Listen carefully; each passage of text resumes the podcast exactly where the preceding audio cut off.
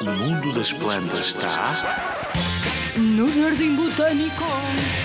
Olá, eu sou a Raquel do Jardim Botânico. Lembras-te de mim?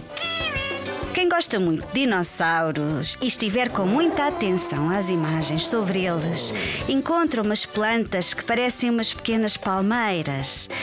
Pertencem ao grupo das cicadófitas, que é representado pelo género cicas. Estas espécies ainda existem nos dias de hoje, em algumas áreas das regiões tropicais e subtropicais, e são consideradas joias dessa floresta passada.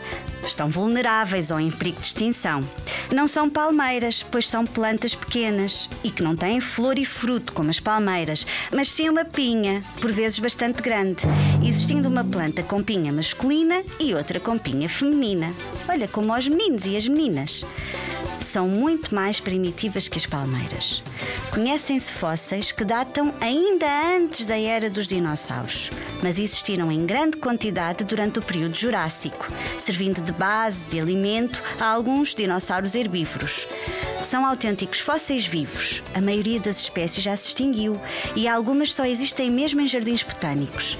Vem conhecer este grupo no Jardim Botânico de Lisboa.